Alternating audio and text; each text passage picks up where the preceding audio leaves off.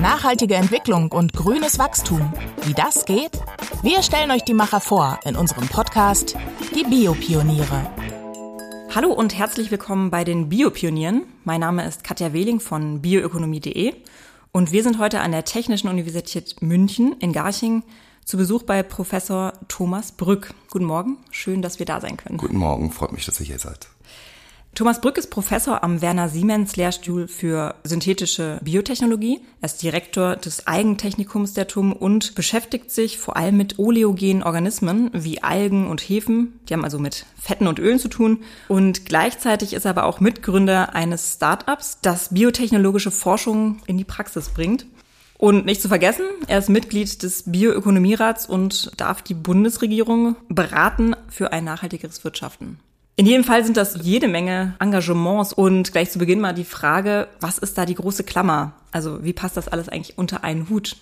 Ist vielleicht aus meiner Historie bedingt. In meinem Lebenslauf habe ich sowohl akademische als auch industrielle Ankerpunkte und neben Forschung und Entwicklung anwendungsnahe Grundlagenforschung ist eben auch der Transfer hin in den Markt von Technologien ein Interesse von mir. Es gibt immer den Spruch bei uns im Arbeitskreis, was es nicht zu kaufen gibt, gibt's nachher auch nicht. Und natürlich ist das auch wichtig, wenn man bedenkt, dass wir eine Transformation der Gesellschaft vorantreiben wollen, hin zu einem nachhaltigen Handeln.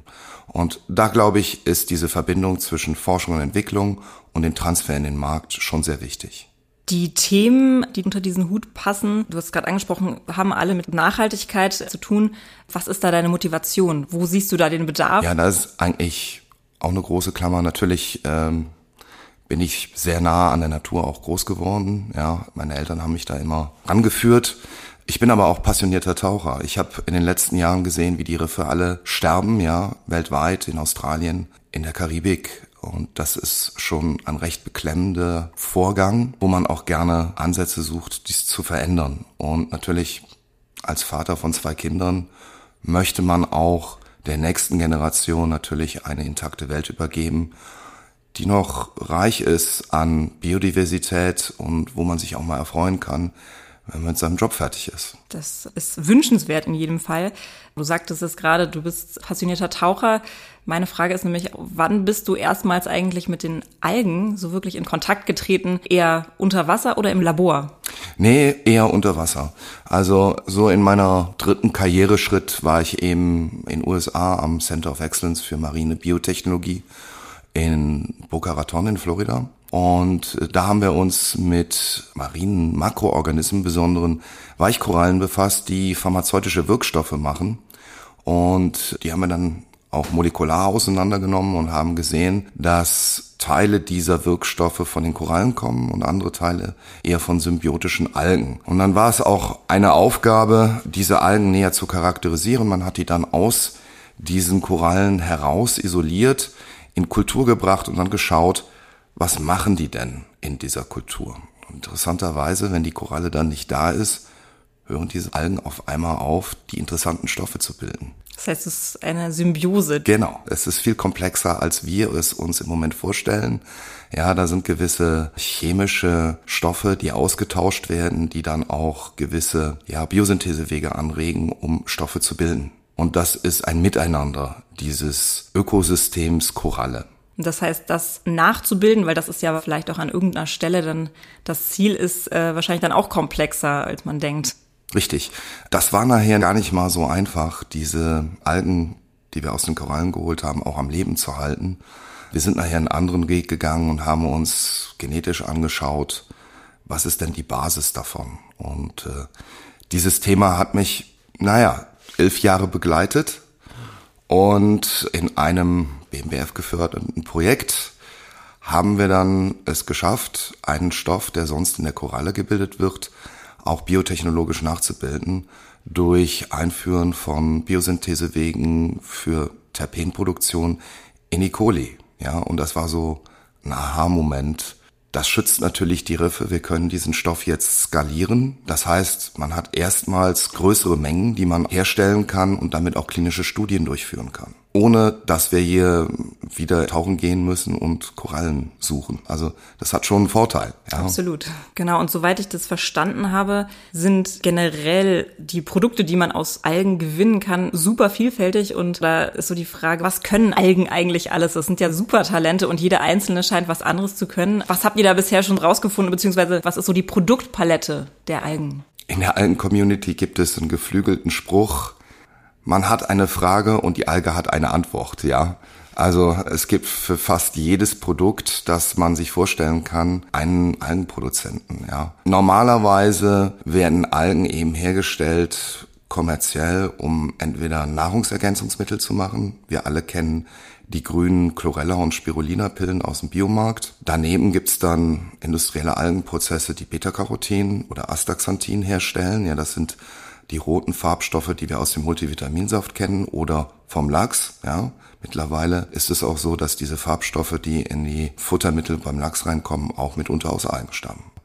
Ist nachhaltiger, definitiv als das synthetische Äquivalent, wo wir petrochemische Rohstoffe nehmen, um eben diese Hochwertstoffe zu generieren. Genau, das eine ist der Zusatz für Lebensmittel, der auch wichtig ist oder eben diese nachhaltige Fütterung für die Lachse. Aber eigentlich können Algen ja das Klima retten. Richtig. Da müssen wir dann aber natürlich größer denken, weil so ein Futtermittel für einen Lachs, der hat natürlich volumentechnisch jetzt nicht so den Impact aufs Klima. Wenn, dann müssen wir an großvolumige Anwendungen ran. Und natürlich können Algen auch so Sachen wie mikrobielle Öle herstellen, also Äquivalente zu Pflanzenölen. Die Alge wächst zehnmal schneller als jede Landpflanze, ist von der Photosyntheseleistung her viermal effizienter. Heißt also, sie kann viel, viel besser CO2 umsetzen. Und gewisse oleogene Algen, mit denen wir uns jetzt schon seit ungefähr elf Jahren beschäftigen, die können etwa 14 mal mehr Öle pro Hektar bilden als jede Landpflanze. Und als Koppelprodukte kriegt man dann mitunter Proteine, die man als Futtermittel nutzen kann oder sogar Wirkstoffe für die Pharmaindustrie, je nachdem wie dieser Prozess fährt. Und aus diesen mikrobiellen Ölen, die wir hier rausbekommen, können wir Kraftstoffe machen, die komplett klimaneutral sind.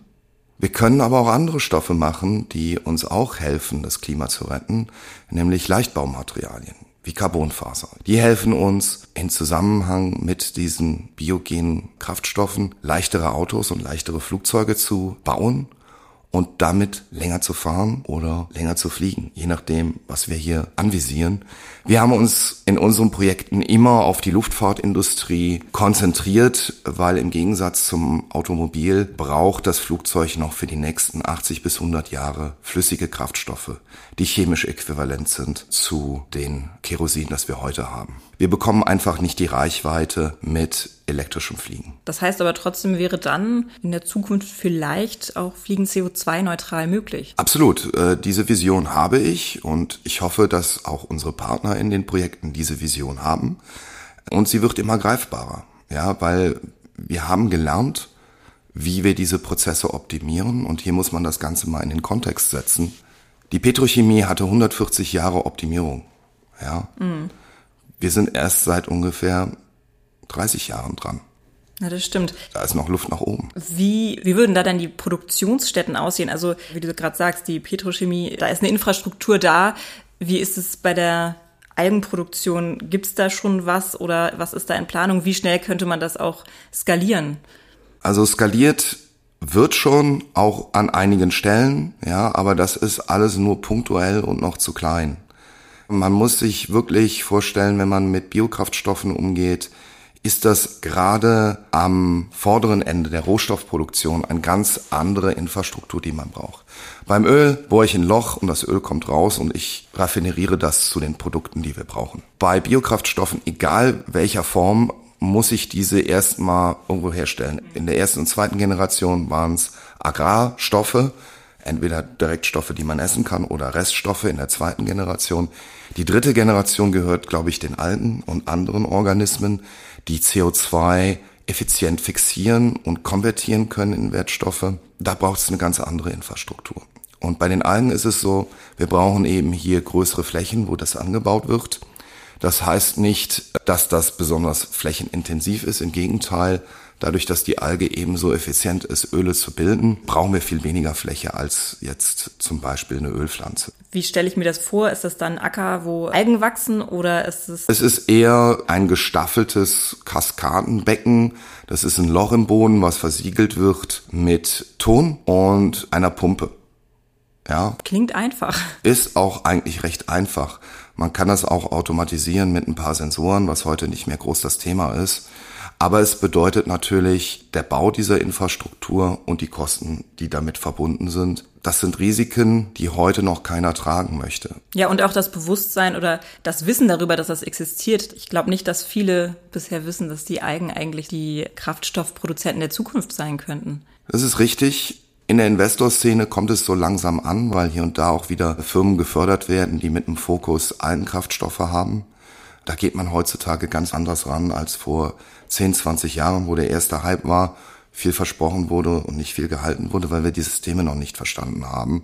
Mittlerweile sind wir da viel, viel weiter. Und um es mal so in den Kontext zu bringen, wir sind jetzt ungefähr bei 1,60 Euro Produktionskosten pro Liter Algenkerosin, das ist jetzt nicht so viel mehr unter Normalbedingungen, ja. Wenn ich mir die Preise einer Tankstelle anschaue, ist das eigentlich gar nicht so schlecht. Das ist richtig. Im Grunde genommen sieht das im Moment sehr, sehr gut aus. Das sind aber alles Momentaufnahmen. Man muss mal bedenken, wenn wir jetzt nicht diesen Krieg hätten in der Ukraine und die globalen Lieferketten funktionieren würden und den Coronavirus nicht gehabt hätten, dann wären die Preise wahrscheinlich auch ganz anders.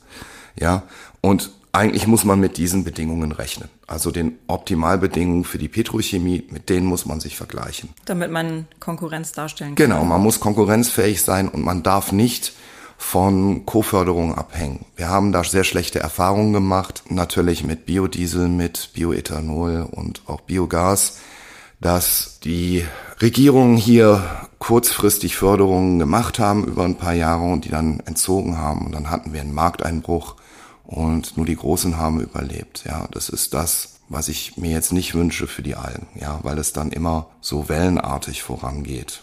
Ja, dann hoffen wir für die Zukunft, dass für die Algen noch effizientere Verfahren gefunden werden, um sie noch kostengünstiger zu produzieren und dann wirklich eine Alternative darstellen können zur Petrochemie. Und neben den Algen sind auch noch Hefen eines seiner Forschungsgebiete.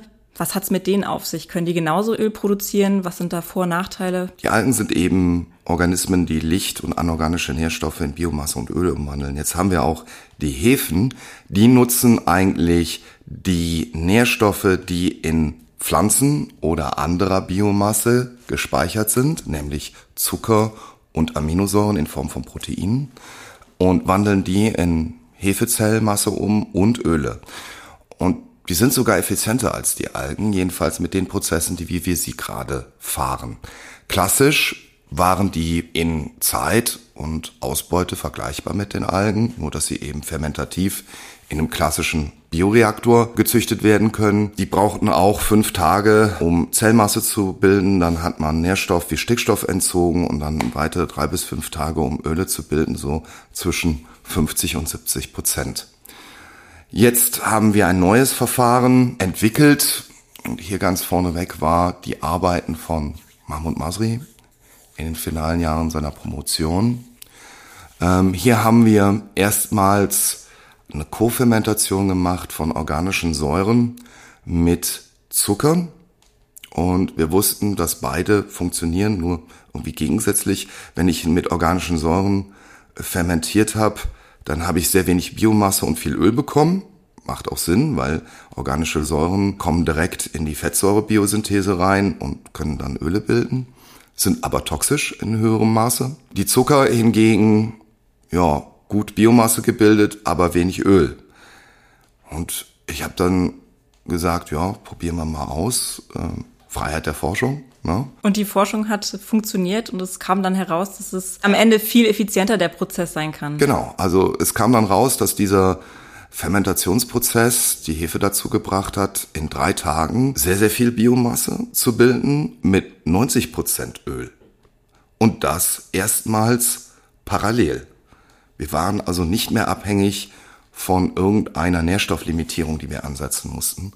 Das war eine Revolution. Das war generell eine Revolution in allen ölbildenden Organismen. Leider funktioniert das nicht so gut mit Algen und auch nicht mit den meisten anderen ölbildenden Hefen.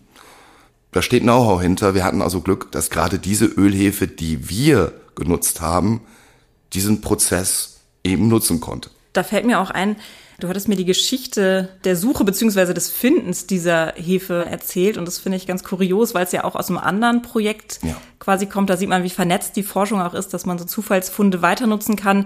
Das war aus einem Krabbenschalenhaufen in Irland. Und was ist jetzt dieses Besondere an der Hefe, nämlich auch gerade für Nahrungsmittelproduktion? Ja, sie kann eben sehr schnell viel Öl bilden und das ohne genetische Veränderungen. Das ja, ist wichtig. Das ist sehr, sehr wichtig, weil in Europa wir natürlich gentechnisch veränderte Lebensmittel regulatorisch besonders behandeln. Ja. Ich sage nicht, dass Gentechnik schlecht ist. Es ist bloß schwierig unter den aktuellen regulatorischen Bedingungen ein genetisch verändertes Lebensmittel in den Markt zu bringen.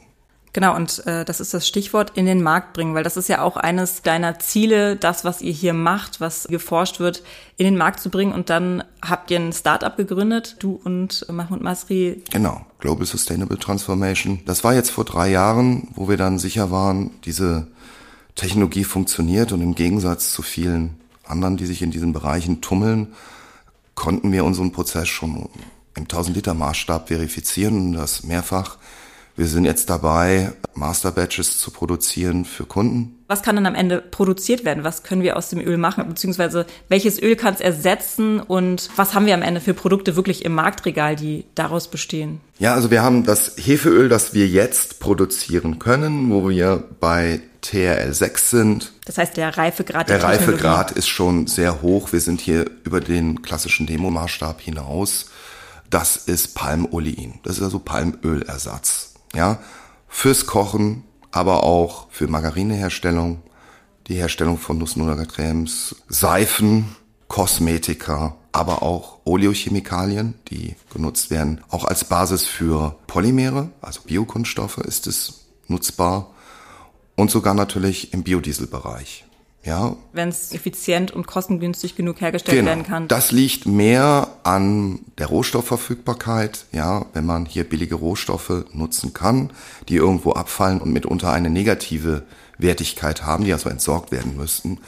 Die können wir hier nutzen für Biokraftstoffproduktion, ohne dass wir irgendeinen Effekt haben auf Biodiversität oder Landnutzung. Ja, wir können diesen Prozess fahren in vertikalen klassischen Bioreaktoren und hier ersetzt etwa ein Hektar vertikale Bioreaktoren 80.000 Hektar Palmölplantage. Das wäre wünschenswert, dass man das dann tatsächlich in Zukunft umsetzen kann. Wann können wir uns denn diese Produkte im Supermarkt tatsächlich kaufen? Was ist so die Vision oder die Idee? Also wir haben ja eigentlich einen konkreten Plan. Global Sustainable Transformation möchte nicht unbedingt Hersteller von diesem Hefeöl werden, weil wir nicht in Konkurrenz treten mit den klassischen Palmölproduzenten oder Vertreibern. Das sind alles große Konglomerate, gegen die man auch nicht konkurrieren sollte, sondern man sollte mit ihnen arbeiten, diese Technologie in den Markt zu bringen. Wir lizenzieren also diese Technologien für entsprechende Produzenten. Und ich glaube, dass wir innerhalb der nächsten 18 Monate ein Produkt im Markt sehen werden. Das und hoffentlich ja, auch im Nahrungsmittelbereich. Das ist ja schon mal ein Fahrplan. Wenn wir es dann in den Regalen haben, ist es ja auch immer so eine Frage, akzeptiert der Verbraucher dann das, was da steht? Gibt es da irgendwelche Studien oder gibt es da irgendwelche Erkenntnisse zu, ob es irgendwelche Probleme gibt? Weil Biotechnologie ist immer noch etwas, was in der Bevölkerung so ein bisschen mit Skepsis gesehen wird. Was ist da die Idee? Das ist richtig. Ich glaube, wir haben schon so ein bisschen Marktforschung gemacht und die Akzeptanz ist eigentlich da, da meisten Konsumenten Hefe positiv sehen. Ja, Weil es schon irgendwie es. in der Nahrung eine Rolle in, spielt. Genau, wir kennen es vom Backen persönlich, wir kennen es aber auch vom Bier. Also von daher, der Begriff Hefe ist da, das ist jetzt kein neuer Organismus. Im Prinzip hast du ja auch eine Feldstudie schon gemacht mit dem Bäcker hier vor Ort Richtig. und Algenbaguette mit Hefeöl gemacht. Also das heißt, ihr habt schon positive Rückmeldungen aus der Bevölkerung letztlich. Genau. Wir haben sozusagen eine Alpha-Studie gemacht mit unserem Meisterbäcker in meinem Wohnort Musinning. Und das war sehr positiv. Ja, A, war es natürlich eine anwendungsorientierte Studie. Wir wollten wissen, können wir dieses Öl als wirklich eins zu eins Ersatzstoff von Palmöl nutzen. Das war der Fall, ja. Jetzt für Krapfenbacken, für Baguette oder Brezenherstellung, was ja hier in Bayern sehr wichtig ist. Und zweitens wurden die Produkte auch von den Konsumenten akzeptiert, ja. Also wir müssen ja noch durch eine Zulassung da gehen, aber wir hatten eben Alpha-Kunden, die sich bereit erklärt haben, das mal zu probieren und da war geschmacklich kein Unterschied. Aber so wie ich es gehört habe, gab es bei manchen erstmal so eine gewisse Skepsis. Wenn man dann aber erzählt hat, was da drin war und was das eigentlich bedeutet, stieg die Akzeptanz. Generell ist, glaube ich, Aufklärung und Information ja sehr wichtig, was du eben auch als Mitglied des Bioökonomierats machst. Was ist da deine Aufgabe? Was siehst du auch als deine Aufgabe als Mitglied des Bioökonomierats? Ja, die Gesellschaft aufklären ist ganz wichtig, weil ich glaube, wir werden die Herausforderungen der nächsten Zeit mit Klimawandel, dem Rückgang von nutzbaren Agrarflächen und natürlich der großen Aufgabe erneuerbarer Energien auf die Straße zu bringen, nicht meistern ohne Technologie.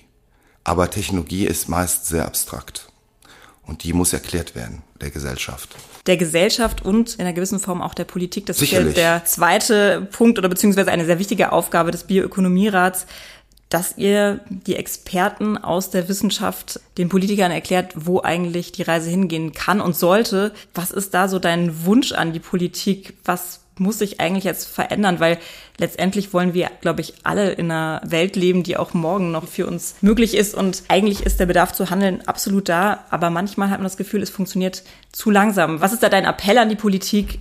Was muss gemacht werden? Wir müssen jetzt handeln. Ja, es ist klar, wir haben aktuell eine sehr komplexe globale Lage mit Krieg, mit Corona, mit Lieferketten. Aber wir als Deutsche sind das Land der Dichter und Denker. Wir leben davon, Technologieführer zu sein. Um dies zu sein und zu bleiben, bedeutet, dass man kontinuierlich Forschung und Entwicklung fördern muss und den Transfer in den Markt. Das bedeutet, wir müssen in Volumen und Förderzeit besser werden. Andere Länder geben viel mehr von ihrem Bruttoinlandsprodukt aus an Forschung und Entwicklung und machen es viel, viel strategischer. Sie fördern Industrien auch viel aktiver, als wir es tun. Wenn ich mir überlege, wie Innovationen in den Markt gebracht werden in anderen Ländern, wie hier zum Beispiel Finanzinstrumente wie Steuerabschreibungen besser eingesetzt werden, da gibt's aber nicht so viele Ideen. Hier gibt es sehr viele Ideen, die müssen aber umgesetzt werden. Und da ist die Aufgabe der Politik, jetzt zu handeln.